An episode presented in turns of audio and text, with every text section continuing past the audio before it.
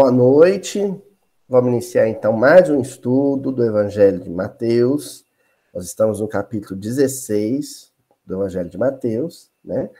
É, na passagem conhecida como fermento dos fariseus e saduceus, e é compreendida entre os versículos 5 e 12. Nós já estamos no finalzinho, na reta final né, dessa passagem. Ela se inicia com um embate entre Jesus e um grupo de saduceus e fariseus, um grupo né, político-religioso, né, de, de da, da, do clero de, de Jerusalém, em que Jesus é provocado, né, esse grupo de, de religiosos, de intelectuais da religião, tentam tirar Jesus do sério, né? Obviamente que fracassam, mas parece que deixam assim um rastro de, de inquietação no colégio apostólico. E aí tem, Jesus aproveita a ocasião de risco de queda, olha só, a ocasião é de risco de queda, de, de, de, de falha psíquica, de falha espiritual, mas Jesus aproveita o ensejo para ensinar algumas lições preciosas, e é, são justamente essas lições, esse, esses questionamentos oportunos que Jesus vai fazendo ao longo da passagem, né, que a gente está estudando nas últimas semanas. Mais precisamente, nas duas últimas semanas, a gente viu como Jesus retorna ao ensinamento da multiplicação de pães e peixes, nas duas ocasiões narradas por Mateus, né? a primeira e a segunda multiplicação de pães e peixes, para poder trabalhar com os discípulos é, um conceito muito especial. Primeiro que é o conceito da, do patrimônio ou do tesouro espiritual em si, aquilo que saiu da boca de Jesus, né? aquilo que, que brotou do coração de Jesus em benefício da humanidade, na forma de lições, né? Sejam elas vividas pelo mestre, sejam elas proferidas, faladas pelo mestre. E a contraparte disso, né, que é o fermento dos fariseus, que são os sentimentos infelizes, né, as emoções menos dignas. E aí o Cristo problematiza o seguinte com os discípulos: de que adianta é, trazer no coração, no coração lições muito preciosas em termos de espiritualidade, se eu as submeto ao convívio com emoções de baixo nível, com emoções muito inferiores. Então, para além de buscar espiritualidade, como a gente está fazendo aqui hoje, é também vital, importantíssimo, manter a vigilância e, e a reflexão íntima, né? Nós falamos sobre os, as perguntas né, oportunas para o espírito, para poder dar combate a essas emoções inferiores, né? É, e agora Jesus chega no versículo de hoje e faz um questionamento assim, que parece um questionamento que que visa constranger os discípulos, mas não, claro, isso não, esse é, nunca era o objetivo de Jesus. É mais uma proposta de reflexão retórica, né? O que ele faz.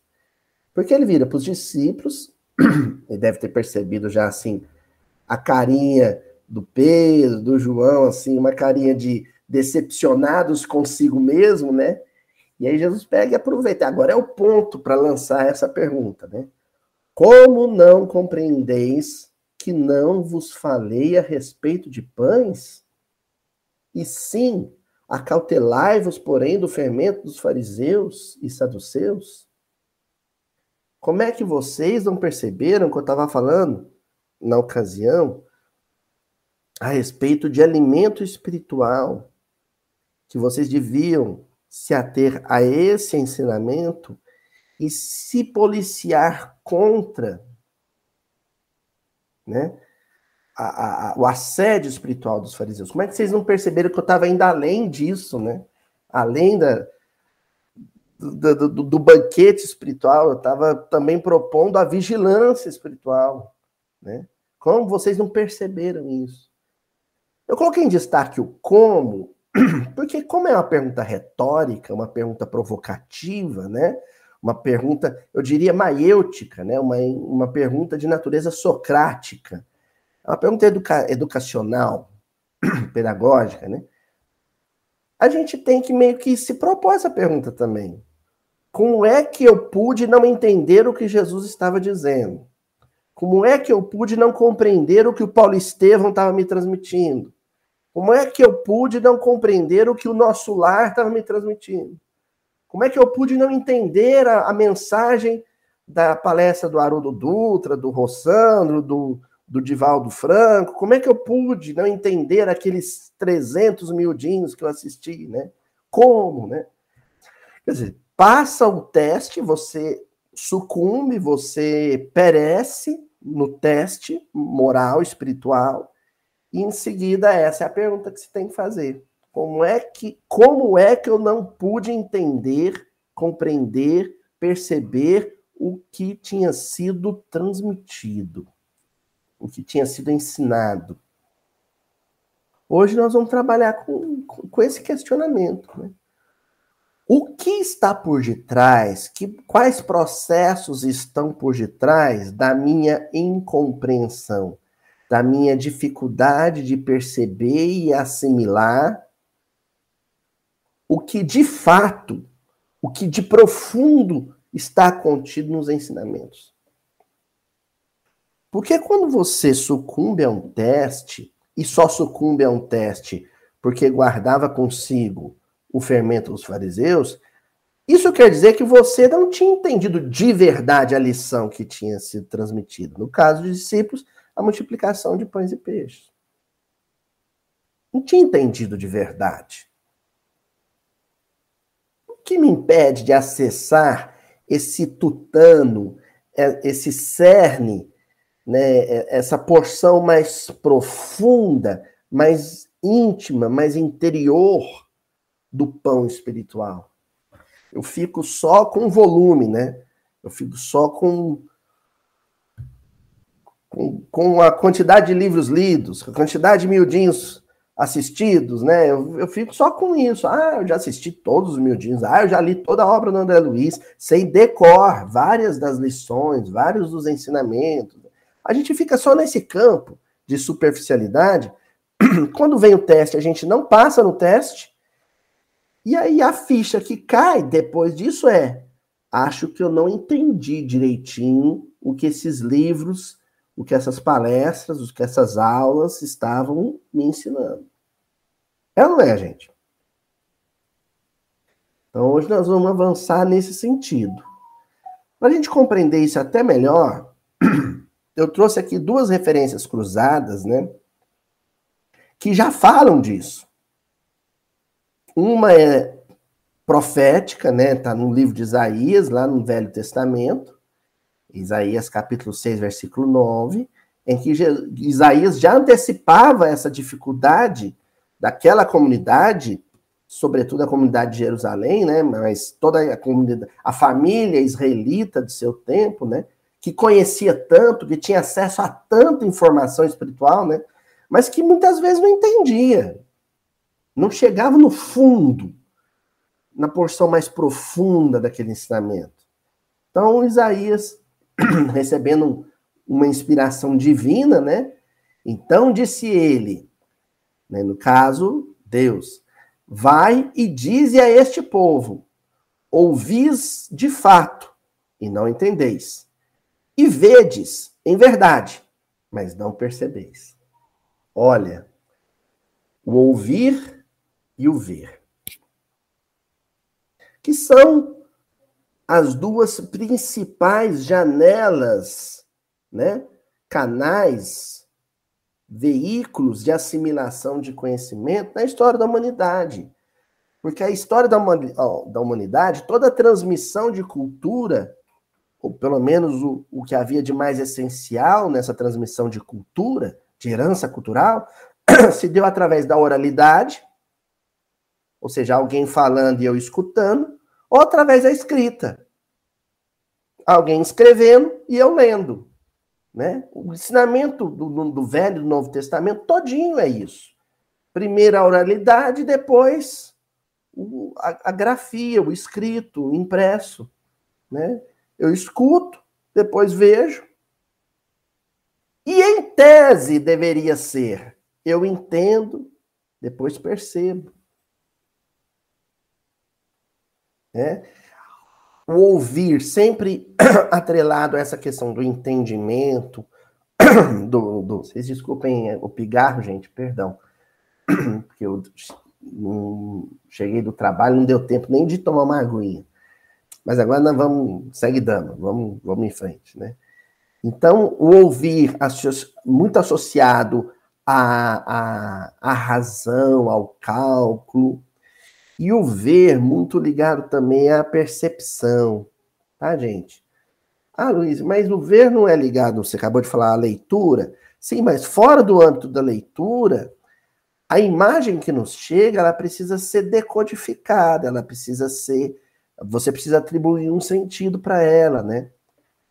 Agora, a audição sempre, nesse caso da, da, da, convivência humana e da permuta de cultura, você escuta o que foi dito, de fato. Se foi dito na sua língua, você escuta aquilo e está escutado, está assimilado o conhecimento, né? No mais, a, a visão, se não for no livro, eu, eu vejo uma cena, eu vejo um episódio, eu vejo um acontecimento em família e preciso interpretá-lo ainda, né? Então, o entendimento e a percepção estão aí dentro desses, dessas duas metáforas do ouvir e do ver. Depois, em Mateus, no capítulo 13, versículo 14, então a gente já viu isso, né? O ensinamento é repetido. Nele se cumpre a profecia de Isaías, que diz: Ouvireis com os ouvidos e não compreendereis. Vendo, vereis e não enxergareis. Então, depois mudam as palavras, mas no mesmo sentido. O não compreender, o não enxergar. Que equivale ao não entender e não perceber. Né? Mas, em síntese, o que essas duas referências cruzadas nos trazem é uma chave de decodificação para muitos outros, muitos outros textos e muitos outros livros que também usam essa metáfora do ouvir, mas não ouvir, ver, mas não ver, né? Você escuta a palestra, mas não escuta a palestra. Você lê o livro, mas não lê o livro, né? ler mesmo, de verdade, não leu. Você foi virando página, se entretendo com a história, chorava aqui, chorava ali. Mas reflexões profundas não aconteceram. Por quê? Porque uma leitura de um livro ou a audição de uma aula, de uma palestra, devem vir é, acompanhadas daqueles questionamentos que a gente viu em algumas reuniões passadas. As perguntas, as tais perguntas. Se essas perguntas não acontecem depois que você leu o Paulo Estevão, depois que você assistiu o Miudinho, você não alcança a profundidade do que foi lido ou do que foi escutado. Entendeu, gente? Pois bem, Vamos lá então para o livro Palavras de Vida Eterna, onde o Emmanuel vai começar comentando o ouvir, né? Lá no capítulo 72, intitulado Ouvidos. E aí ele já faz menção de cara a um outro versículo de Mateus, anterior a esse que a gente acabou de ver, que é Mateus 11:15, em que Jesus diz: Quem tem ouvidos de ouvir, ouça eu pus em destaque o ouça no imperativo, né? Então, uma ordem. Se você tem ouvidos de ouvir, e esse ouvidos de ouvir aí não se refere ao ouvido da carne, né? Ao ouvido físico, óbvio, né? Tá falando da capacidade de compreensão. Se você já tem potencial para compreender, compreenda. Se você já tem bagagem, pré-requisito para entender, entenda. Porque se você tem bagagem, pré-requisito, condições intelectuais e emocionais para compreender e não compreende, é porque existe algum processo inconsciente de bloqueio. Na verdade, você não quer compreender. Na verdade, você não quer entender. Porque compreender e entender aquilo implica em você mudar.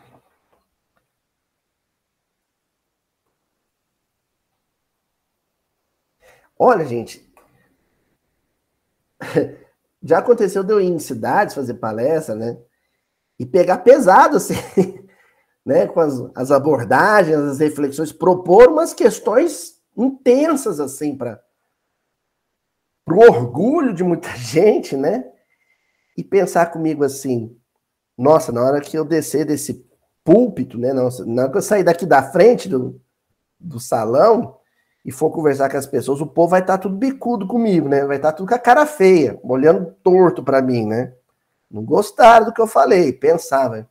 Aí eu sa saía de lá e vinha todo mundo e abraçava e te, te pedia para tirar foto, aquela coisa, tal, tal. Aí eu falo assim, gente, ou a pessoa é de uma humildade absurda, porque eu me incomodaria, né? Se fosse jogada minha cara tais coisas, ou ela não entendeu. Eu aposto nessa segunda opção. A pessoa estava ali de boa, né, sorrindo, porque não entendeu. Porque se tivesse entendido, tinha se incomodado. Tinha saído de fininho, de cabeça baixa, alguma coisa assim. Agora, esse não entendeu, com essa, essa primeira passagem bíblica que o Emmanuel vai estar comentando aqui, esse não entendeu, no fundo, é não quis entender. Não quis entender.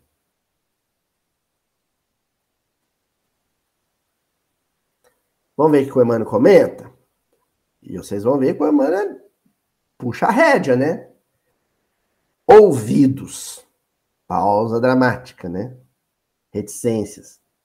Ouvidos Toda gente os possui. Achamos, no entanto, ouvidos superficiais em toda parte. Pausa. Ouvidos superficiais. Por que, que eu sublinhei esse ouvidos superficiais? É porque toda informação, seja ela sonora, né? A palavra falada, seja a palavra escrita, visual, ela tem camadas. Se eu fico só na primeira camada de entendimento e não me aprofundo, eu posso dizer com certeza que o meu ouvido ou a minha visão, ela é superficial. Ela só fica na superfície do que foi dito ou do que foi escrito. Agora, o que o que, que me provoca essa esse travamento essa dificuldade de aprofundar as lições. Aí o Emmanuel prossegue dizendo: ouvidos que se prendem a notícias escandalosas, ouvidos que se dedicam a boatos perturbadores, ouvidos de complicar.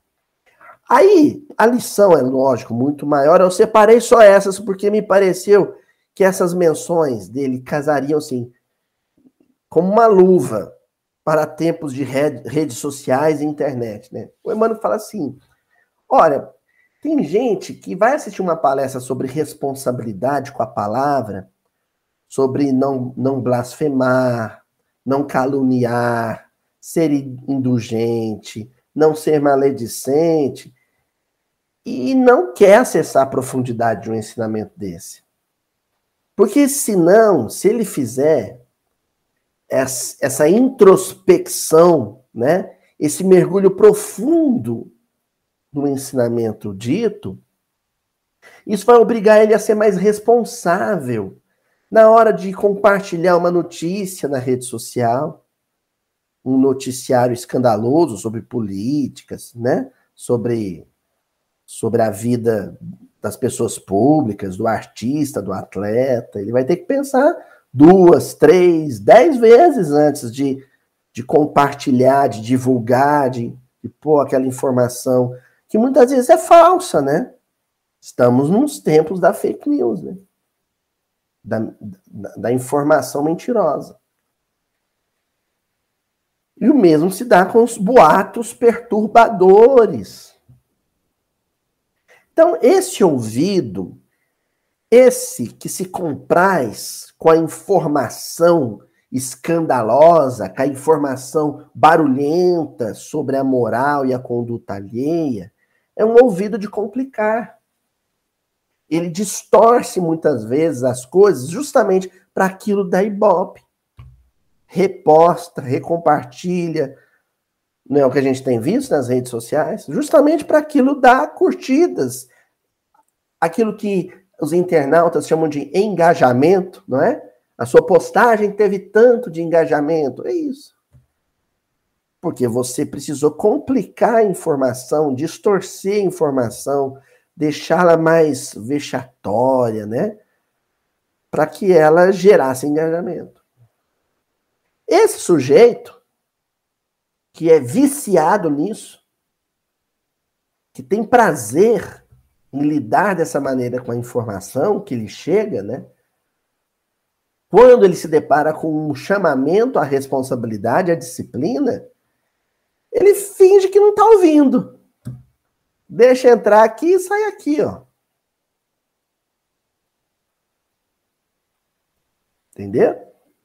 Agora, se esse personagem, nós estamos aqui, né? Esse personagem não identificado aqui, se esse personagem ele é espírita, ele tem ouvidos de ouvir.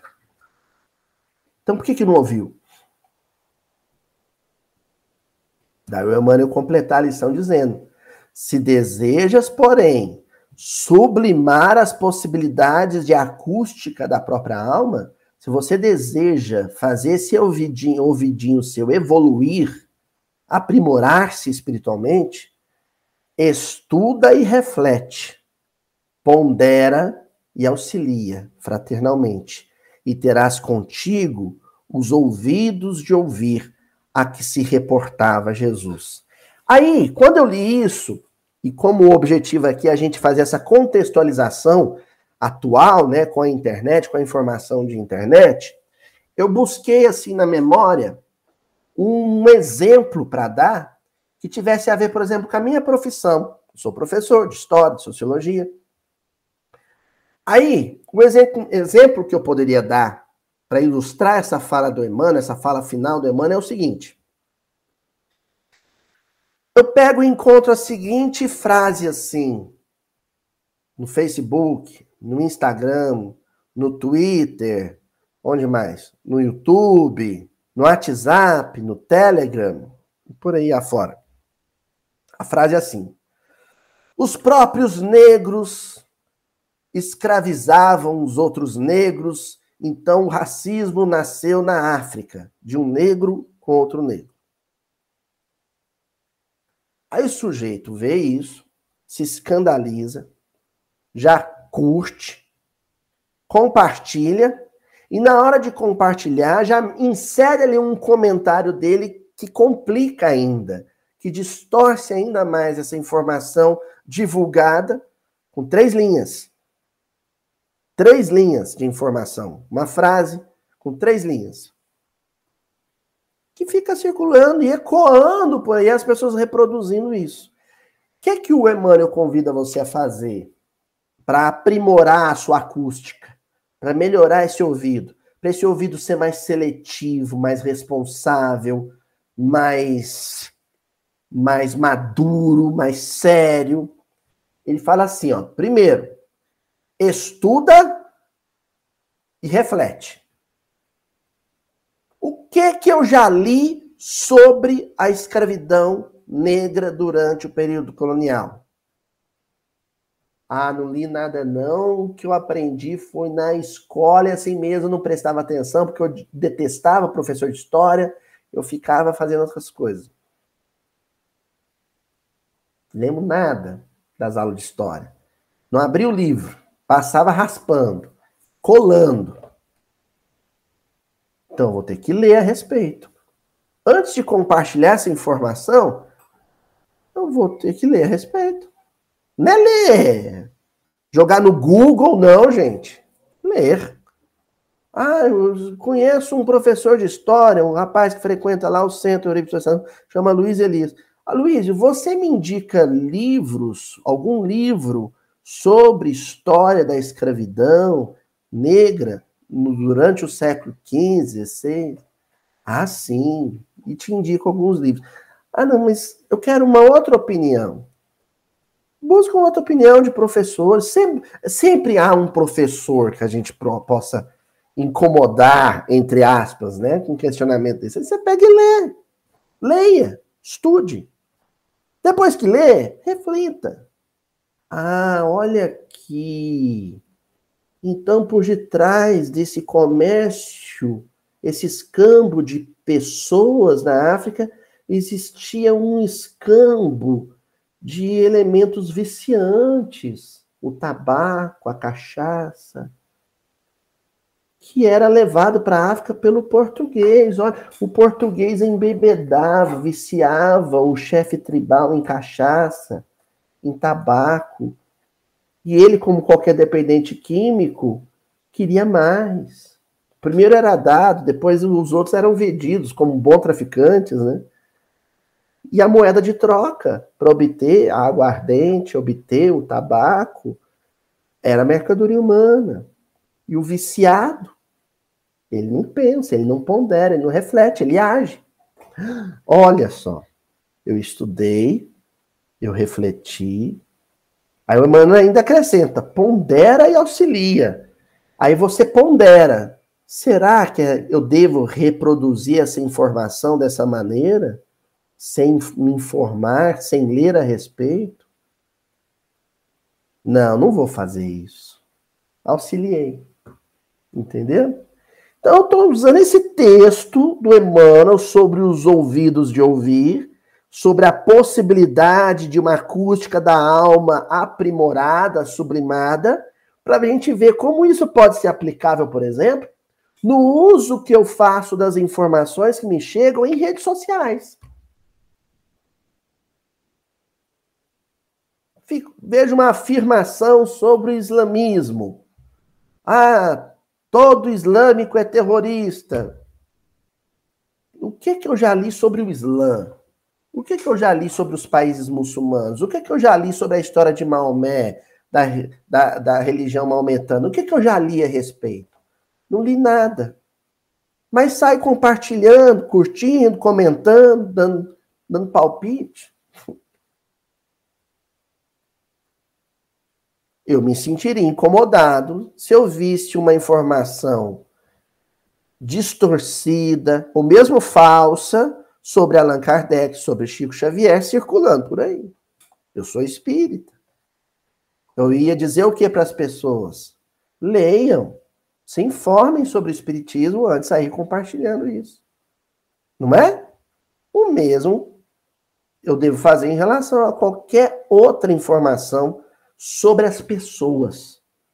Sejam informações relacionadas à sexualidade delas, à vida moral delas, à história cultural delas. Correto? Além do ouvir, temos o ver. Então, no livro Construção do Amor, o Emmanuel pega no capítulo 7, intitulado Cegos, e vai falar sobre, nesse, nesse contexto, o que seria uma pessoa cega de fato? O que seria uma pessoa incapaz de compreender o que lê? De compreender as circunstâncias, de compreender o contexto.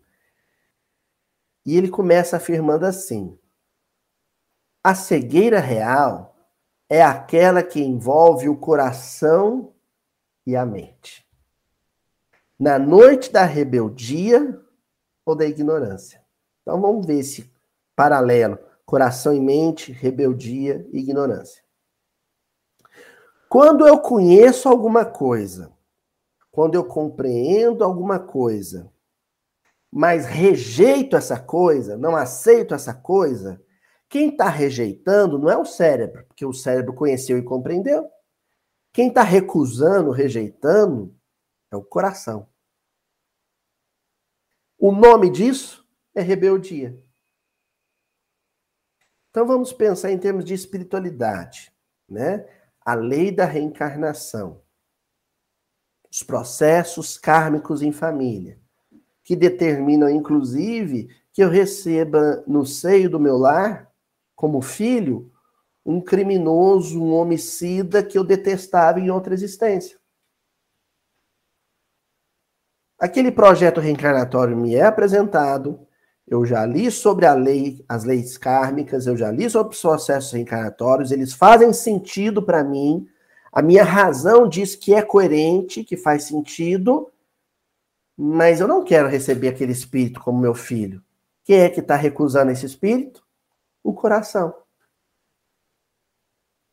E o nome disso, em relação à lei divina, é rebeldia.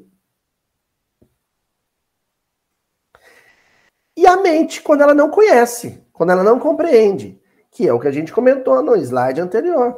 Quando eu emito opinião, quando eu dou palpite, quando eu falo a respeito sem conhecer.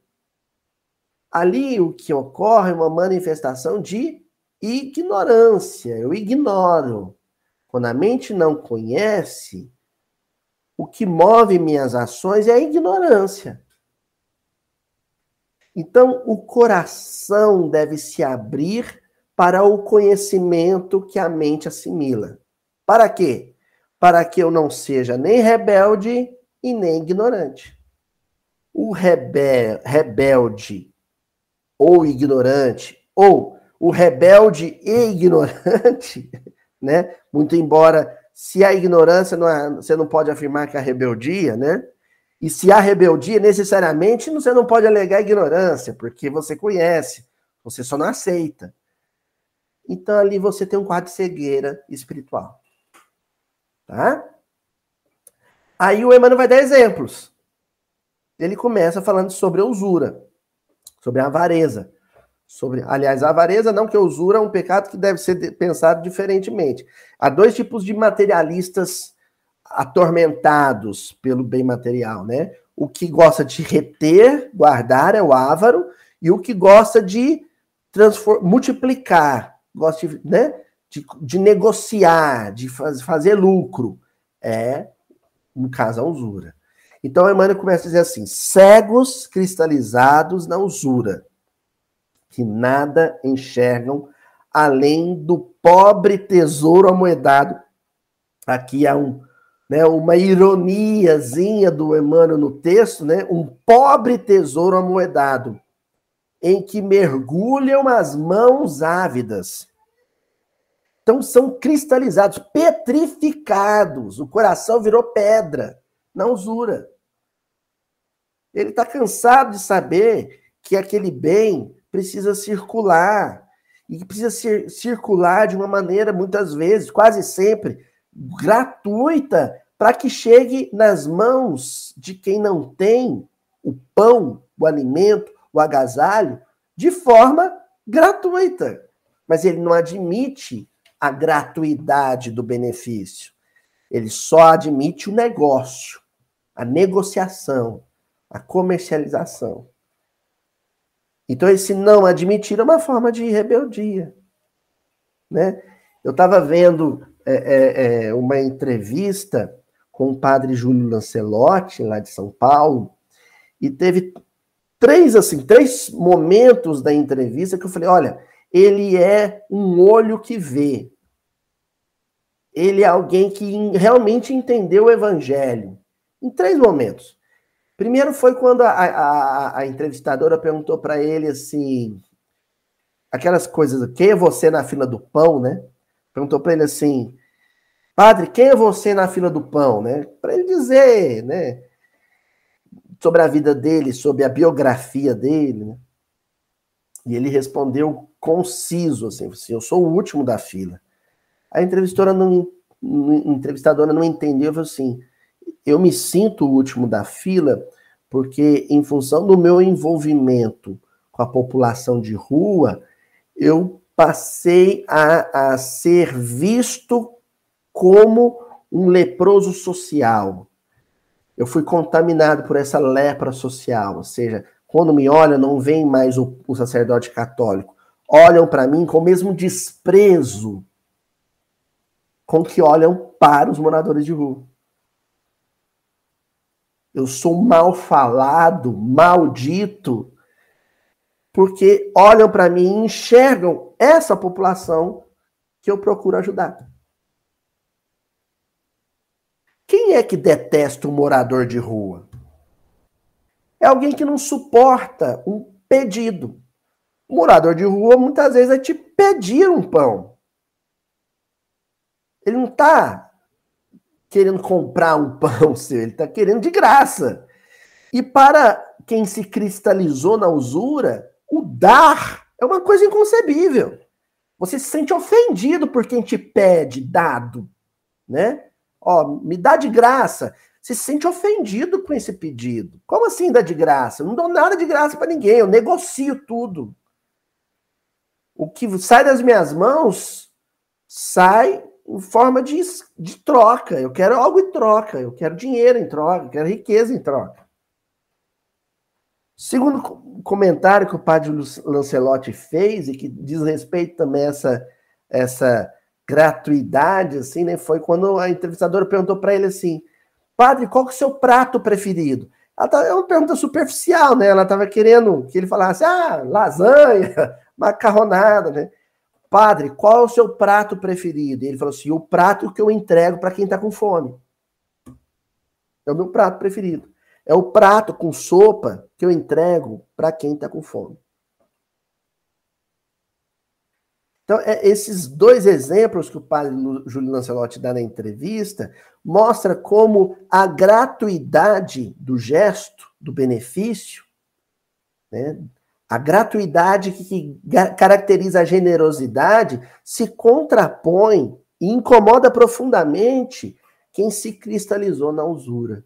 E esse cristalizado na usura, o Emmanuel diz que é um cego. Porque ele não enxerga uma outra forma de troca que está havendo ali quando você entrega um prato de sopa para alguém faminto. Uma troca que se dá por meio do olhar, por meio da vibração. É uma troca de amor. É outra troca. Né? Você tem que ter olhos de ver para perceber isso. Aí o Emmanuel continua dizendo que existem os cegos encarcerados no orgulho, supondo-se as únicas criaturas louváveis do universo. Então, por exemplo, a, a, a, a nossa forma perdulária de viver, de se relacionar com o meio ambiente, é uma manifestação do nosso orgulho, porque é o ser humano achando que ele é a única criatura louvável do universo que um coral marinho não merece viver, que um, uma árvore amazônica não merece viver. Ele destrói a floresta. É, é, é, é, é para os investimentos, é para a economia se expandir, né? é para gerar riquezas para o país. Então, mata tudo, mata os bichos, mata a planta. Né? E aí eu me lembro dos, o terceiro ponto dessa entrevista do Júlio Lancelotti, que eu achei genial, que essa, é, aliás, ele estava sendo entrevistado com, com, uma outra pessoa, e a entrevistadora pergunta primeiro para essa outra pessoa assim: o que você faz para se entreter, para o seu lazer? E a pessoa responde, responde ah, eu vou para cachoeira, eu vou nadar com a minha família, no, na praia, ou num rio, num lago. E você, padre, o que, que você faz para se entreter das suas horas de lazer? Você, assim, ó, oh, rego as plantas. A entrevistadora se assustou, né? Porque ela entende isso como um trabalho, né? Ele fala assim: é uma coisa que eu não concebo, que eu não entendo, é uma planta seca. Porque o animalzinho, se você esquecer de dar água para ele, ele vai caminhar quilômetros se precisar, farejando até encontrar água. Ele vai atrás da água para beber. Acha uma poça d'água e mata a sede a planta não tem como sair do lugar. Então, uma planta seca, uma planta que não foi regada, é uma coisa inconcebível. Olha só. Quem maltrata a natureza está encarcerado no orgulho. Quem explora a natureza de uma maneira né, não sustentável, de uma maneira não é, é, harmoniosa, né? ele se acha uma criatura, a criatura mais louvável do universo, uma criatura muito superior e melhor que qualquer outra. É um cego. E aí, por último, Emmanuel diz: cegos atados à tristeza nociva, que menosprezam a graça do sol e as riquezas da vida. Atados à tristeza nociva, Nesse caso, o que, que ele não consegue enxergar? O bom da vida. As alegrias, as delícias da vida, que estão todas, todas no campo da afetividade humana. Não existe outra alegria real, outro contentamento real que não seja aquele que que evola, né, que que flui das relações afetivas entre os seres humanos e a natureza, né? E, e toda a criação de Deus. Agora, quando você se entristece, você está esquecendo que tem gente que te ama. Às vezes você se entristece por ciúme, ou se entristece porque foi abandonado, porque alguém não quis te amar e se torna completamente cego para todos os demais que te amam. E aí vem a, aquele ponto máximo, né? Dessa percepção, que é quando você percebe que nem precisa ser amado, né? Nem é necessário, de verdade, que alguém te ame. Você basta que você enxergue que é capaz de amar. Que você tem esse poder, o poder de amar alguém. Isso deveria bastar. Isso é o suficiente. Isso basta. Quem enxerga isso, vê com clareza. Quem não enxerga isso, é cego. Finalizando essa lição do Emmanuel, ele diz: Para todos esses cegos que cruzam diariamente nossos passos, elevemos ao alto as nossas preces de auxílio. Quando eu me deparar com alguém que é um avarento, que é um ambicioso, quando eu me deparar com alguém que é orgulhoso, que é arrogante, que explora a natureza, que explora os outros seres humanos, porque se acha melhor que eles. Quando me encontrar com alguém que é só baixo astral, só tristeza e melancolia, por ingratidão, por não perceber o que há de melhor na vida, quando eu me deparar com uma pessoa dessa, eu vou olhar para ela e vou simplesmente dizer: é um cego. Eu não vou me incomodar com alguma coisa que venha me causar sofrimento vindo dessa pessoa. Porque se um deficiente visual passa e pisa no meu pé, machuca o meu dedo mindinho, né? Ou bate com a bengala dele na minha canela, eu olho para ele e falo assim: ele não viu. Ele não sabe o que está fazendo. Ele é cego. Não é assim? Com deficiente visual propriamente dito? Com esse cego espiritual, idem. Foi por isso que no alto da cruz o, o Cristo disse: Pai, perdoa eles não sabem o que fazem.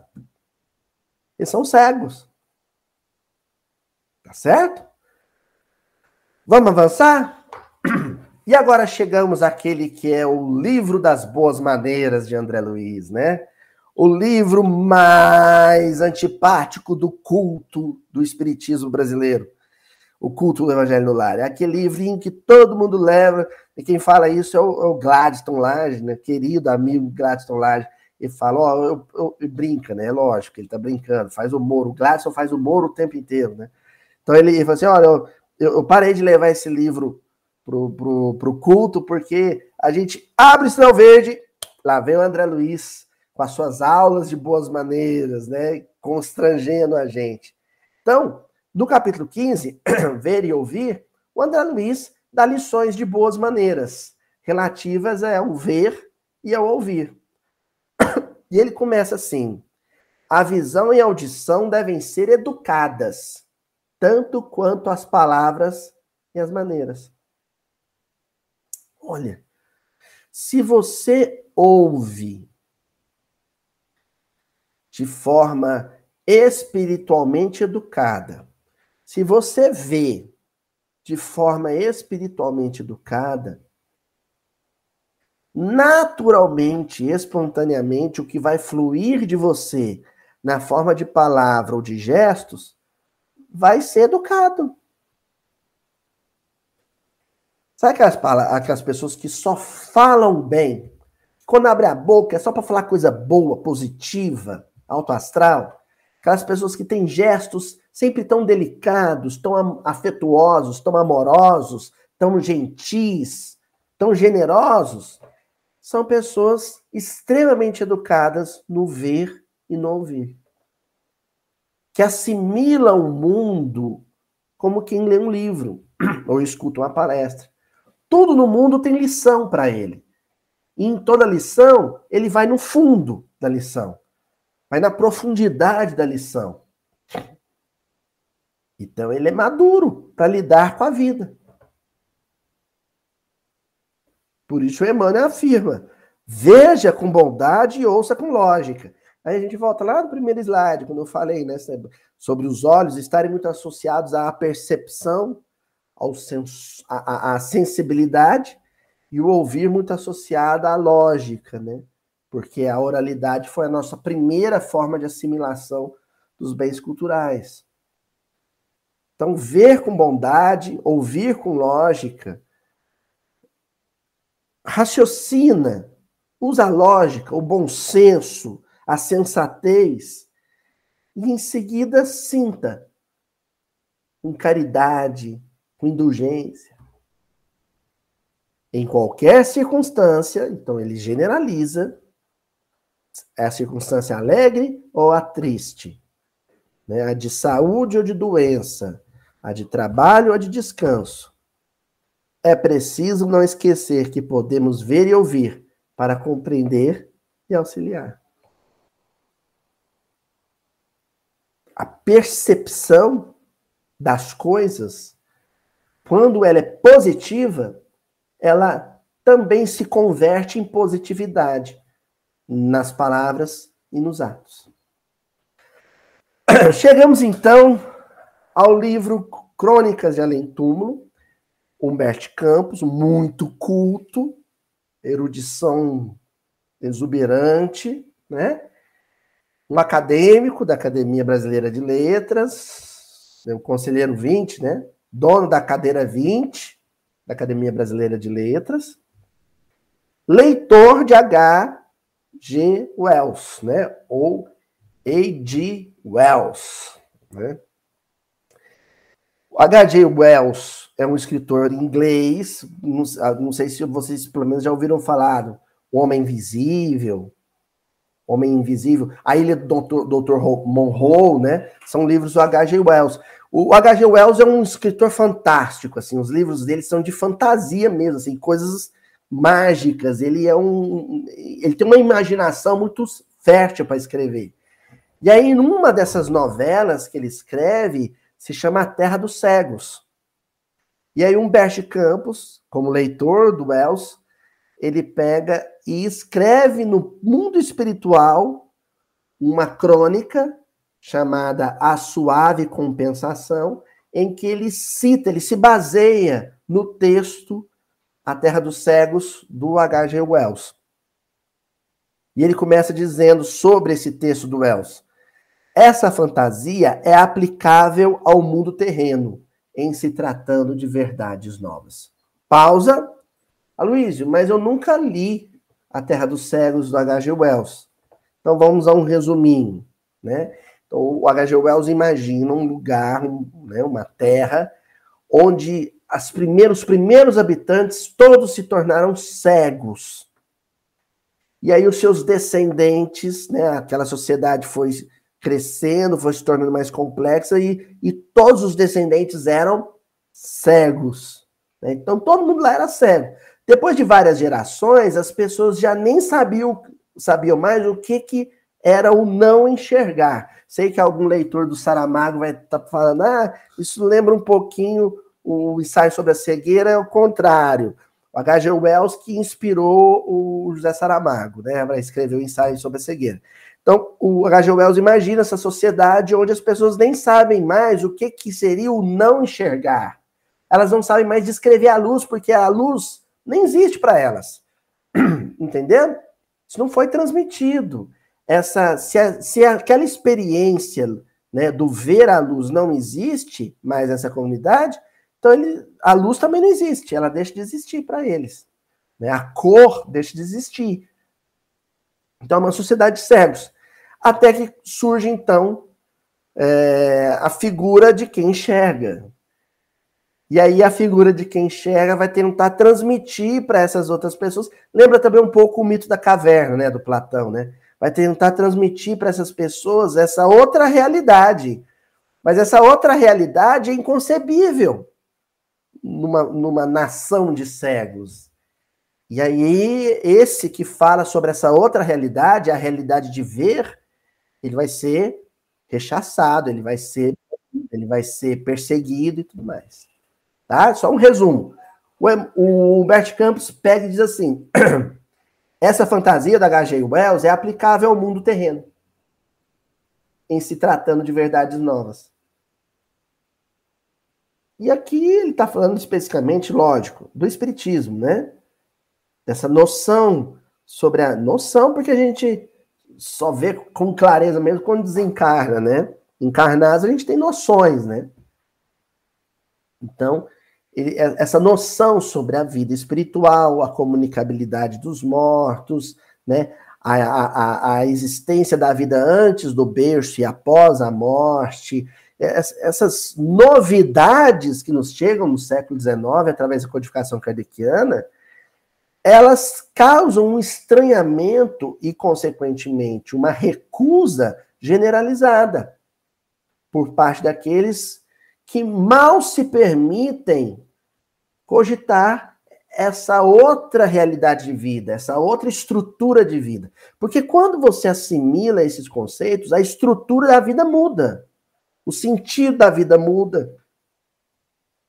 A pergunta que você faz é: a pessoa que permanece cega, recusando isso, permanece cega porque não pode assimilar esses conceitos ou porque não os quer inconscientemente.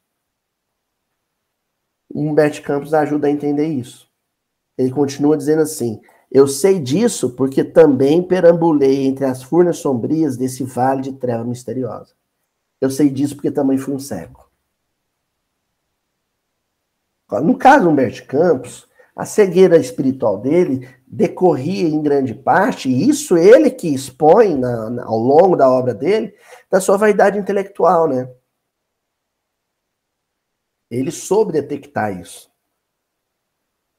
E aí eu tenho que me perguntar, de onde emana a minha cegueira? Se ela existe, se eu me reconhecer cego, onde é que nasce a minha cegueira?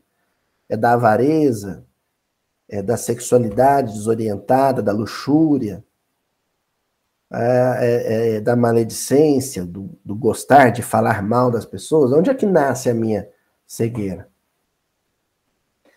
O Mestre Campos pega e mais no final do texto ele, ele faz uma, compara, uma comparação genial.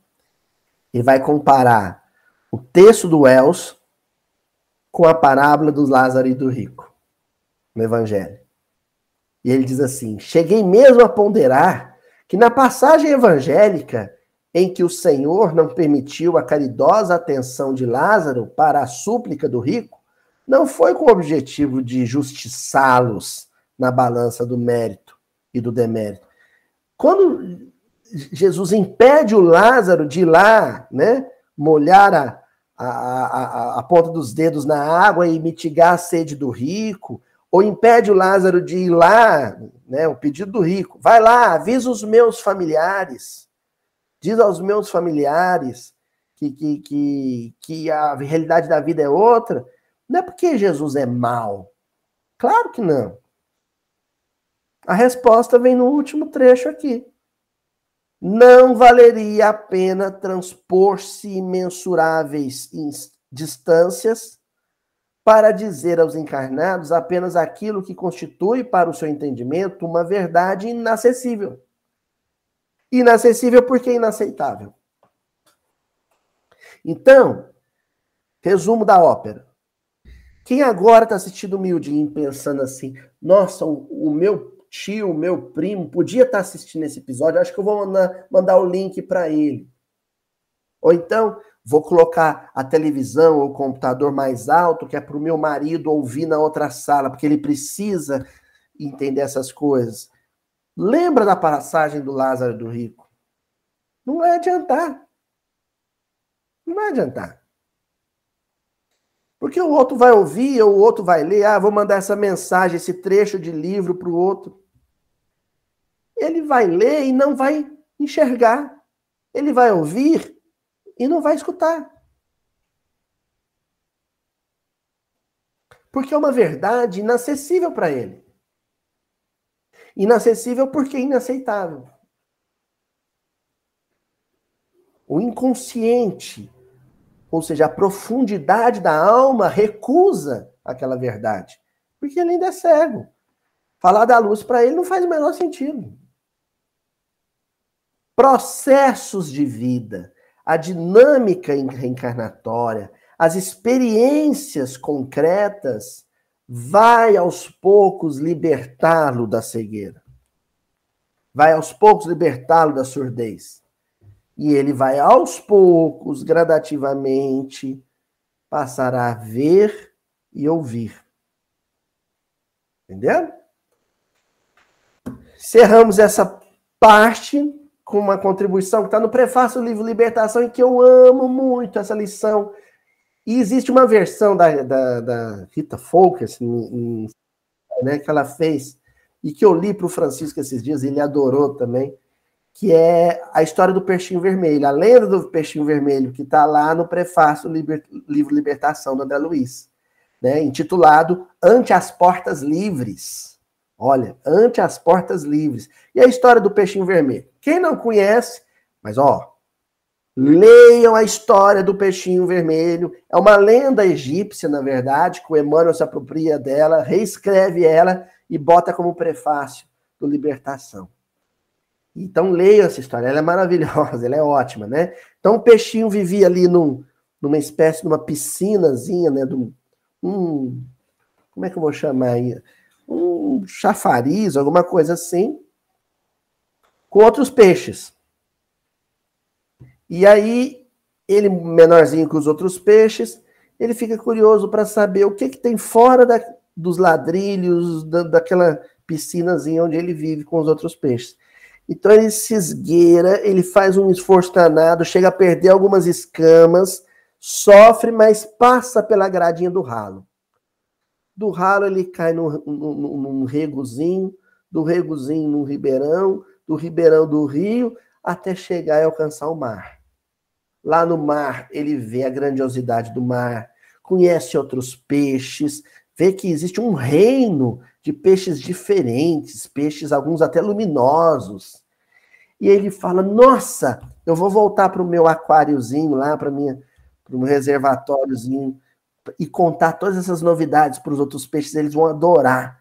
E aí ele faz o caminho inverso, faz um sacrifício danado, porque nada contra a corrente, volta para o rio, do rio para o ribeiro, do ribeiro para o regozinho, até alcançar de novo a gradinha né, da grelhazinha ali, do, do ralozinho da, da piscina e volta para o reservatório. E lá no reservatório ele vai falar com os outros peixes, e é lógico, ele é ironizado, ele é zombado, ele tenta convencê-los a partir com ele, falar, ó, e esse lugar que a gente está aqui vai secar, o sol vai vir, vai secar essa água e a gente vai morrer. A gente tem que ir para um lugar maior, mais expandido, né? E ele é ridicularizado, porque os outros não querem aceitar essa verdade, não admitem essa verdade, né? E aí vem o comentário do Emmanuel, brilhante, né? Eu coloquei aqui André Luiz, gente, mas a verdade é do Emmanuel, viu? Todos os peixes continuavam pesados e ociosos, repimpados nos mesmos ninhos lodacentos. E aqui eu não deixo, não posso deixar de comparar com a nossa vida moderna, né? Pesados e ociosos, esse peso aí, não só do o peso físico mesmo, né? Mas é porque a nossa vida a gente cercou de tanta tanta tecnologia, a gente cercou ela, a gente ficou impregnado de tantos equipamentos que estão roubando da gente as funcionalidades essenciais da vida humana, né? E aí a gente fica meio ávaro com esses equipamentos, né? A televisão, o celular, o micro-ondas, a air fryer, né? E, e a gente não quer perder isso e a gente vai para um condomínio, vai para um edifício, vai para um apartamento e se tranca ali, né? É o ninho lodacento e ali a gente se, se a gente se chafurda nessa tecnologia toda, né? E fala eu sou feliz. Não é? Continua o Emmanuel. Protegidos por flores de lótus, né? A flor de lótus é de onde vem a, né, a papoula, ela vem, ela vem, dali vem o ópio, dali vem a heroína, né, o entorpecente. Então você se entorpece. A flor de lótus do mundo contemporâneo é a internet. São as redes sociais. A gente fica ali horas com o dedinho no celular, horas viajando na internet, né? Clicando nos, no, na, nas fofocas de TV, nas notícias políticas e se chapando com aquilo, né? Embriagados com aquilo. De onde saiu apenas para disputar larvas, moscas ou minhocas desprezíveis? Qual é a única hora que a gente abandona esse mundo né, digital, num, num, que a gente se entorpece com ele nos nossos recintos domésticos, quando a gente vai para o mundo disputar o mercado de trabalho, né? E, e, e, disputar o dinheiro, os lucros, os ganhos, enriquecer com tudo isso. É o peixinho brigando contra o peixinho por causa de uma larva, uma mosca, uma minhoca desprezível, uma vaga no estacionamento do shopping, né? Os dois ou três reais de troco que voltou errado do garçom no restaurante e, a, e aquela vaga do emprego que o chefe tinha prometido para mim, mas o meu colega quer pegar para ele. E a gente fica nessa vida besta de peixinho, né? Aquela carpa enorme que nem se movimenta mais. E aí vem os Chico Xavier da vida, né? Os Eurípides Barçanufo da vida, aquele peixinho vermelho dizendo para a gente: ó, oh, lá fora, na vida espiritual, há um oceano de possibilidades, mas eu não quero, eu rejeito isso. Eu quero aqui agora. Eu quero isso aqui. E é muito pobre, é muito medíocre, sabe? Até as profissões de hoje estão se tornando medíocres sujeito, a profissão dele é ensinar o outro a ganhar dinheiro, ensinar o outro a vender, ensinar o outro a faturar, ensinar o outro a gerir seus negócios. Que coisa besta. Que vidinha medíocre. Como é que se contenta com tão pouco? Como é que se contenta com a piscininha que um dia vai secar, existindo um oceano de possibilidades para além daqui? Não é? Cerramos com a minha heroína literária, Clarice Lispector. Né? Eu, quem me conhece sabe, quem convive sabe que eu tenho duas paixões literárias, né? João Guimarães Rosa e Clarice Lispector. Ele no seu regionalismo, né? Transcendental e ela no seu na sua literatura urbana carioquíssima transcendental, né? muito embora ela seja uma ucraniana que cresceu no Recife, mas ela, o cenário dela é o Rio de Janeiro, né? E aí, um dos livros assim que mais me impressionaram até hoje da, da Clarice foi Uma Aprendiz o Livro dos Prazeres. É só um resuminho, assim, porque é, fica aqui a dica, viu, gente? Leiam Clarice Lispector, né? É, quem for ler hoje uma aprendizagem, é, falei um aprendizagem, uma aprendizagem, um livro dos prazeres, vai achar esquisito a minha sugestão. Assim, esse livro é meio obsceno, esse livro é meio mundano. Mas a Clarice, gente, para você conce conceber isso, você tem que achar que ela escreve com super superficialidade. E ela era uma mulher extremamente profunda. Se tem uma coisa que Clarice Lispector não era, era superficial. Ela escreve com profundidade. Então, quase sempre os seus personagens e os seus enredos são grandes metáforas.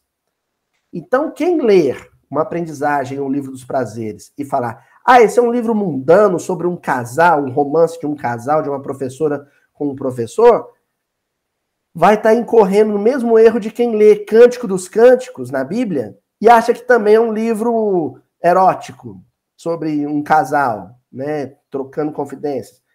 Ah, é o mesmo erro. Bom, vou dar um enredozinho desse livro. Ulisses é um professor de filosofia, ele conhece a Lore, né? Lore Lei, né?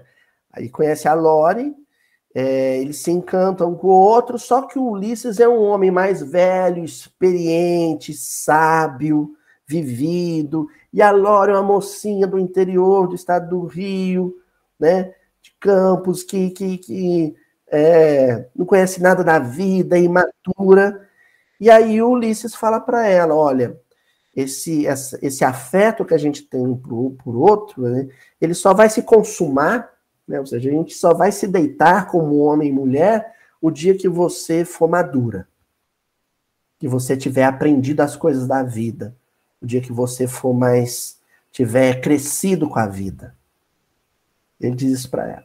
Então o enredo se dá em torno disso. Não vou falar mais, evidentemente, não vou contar a história do livro, mas só para a gente entender é, que essa relação é, amorosa, descrita pela Clarice Lispector no, no livro, é uma metáfora da relação de Deus com o ser humano.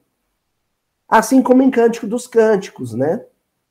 O homem, no caso, ali representando a figura do Pai divino, né, do noivo celeste, e a, a, a noiva, a, a, namorada, representando a humanidade, ali naquele flerte em que a comunhão, né, a consumação do amor entre os dois só vai se dar, só vai haver essa consolidação do amor quando a noiva se mostrar madura. Entenderam? a história do Ulisses com a Lore e a, mesmos, a mesma metáfora presente em Cântico dos Cânticos.